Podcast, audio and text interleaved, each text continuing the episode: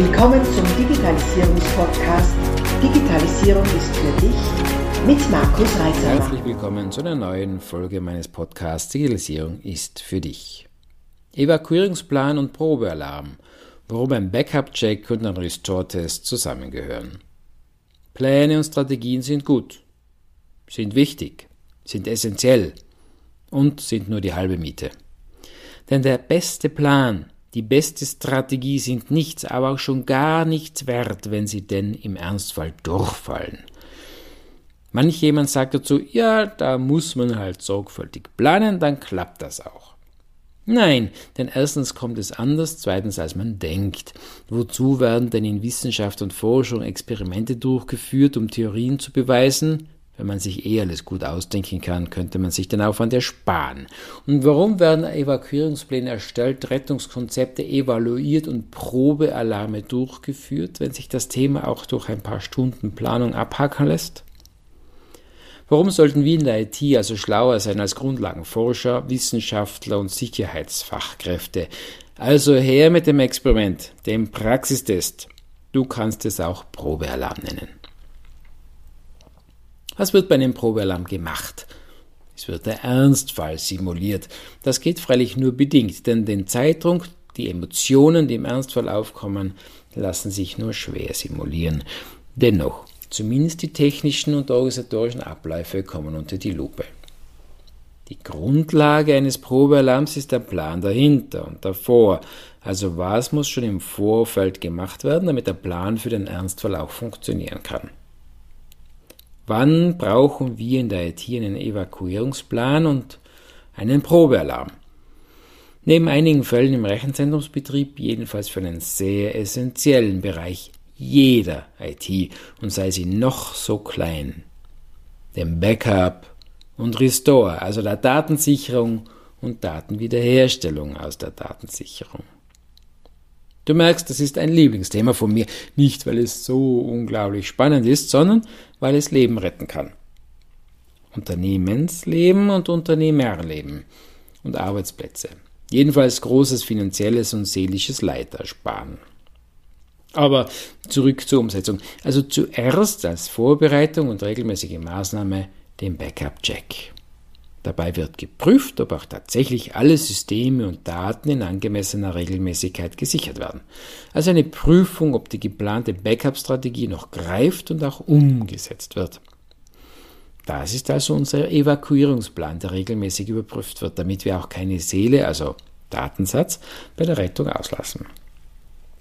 Dieser Vorgang ist von der nötigen Disziplin zur regelmäßigen Umsetzung einmal abgesehen recht schnell zu erledigen. Im Vorfeld definieren, wer welchen Prozessschnitt abwickelt, mindestens für Augenprinzip, und die regelmäßige Durchführung auch tatsächlich einhalten.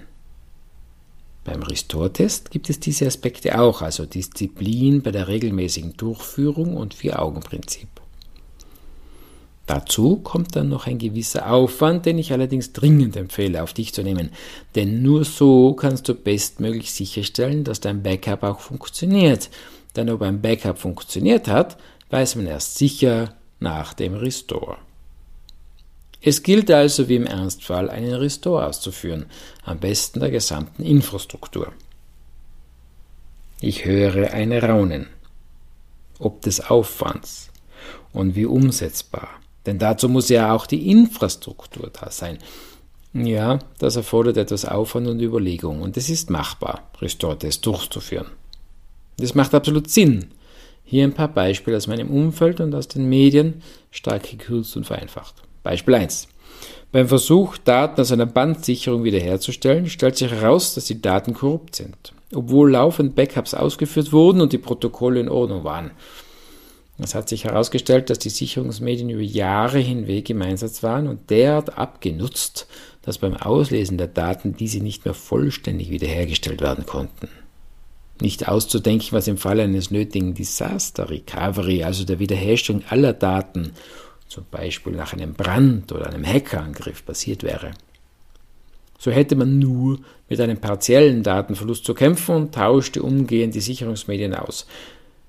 Bevor du das Thema abhakst, weil du sowieso keine Bandsicherung nutzt, dieselbe Situation kann dich auch mit beliebigen anderen Medien treffen. Beispiel 2. Nach dem Ausfall eines RAID-Systems war es nötig, Daten aus der Datensicherung wiederherzustellen. Die Gelassenheit des Admins wich unerhörter Anspannung, als die zentrale Datenbank des Unternehmens zwar wiederhergestellt werden konnte, jedoch die Softwarelösung die Daten als korrupt einstufte. Erst in Abstimmung mit dem Hersteller der Softwarelösung wurde geklärt, dass diese Lösung die gewählte Sicherungsmethode nicht unterstützt.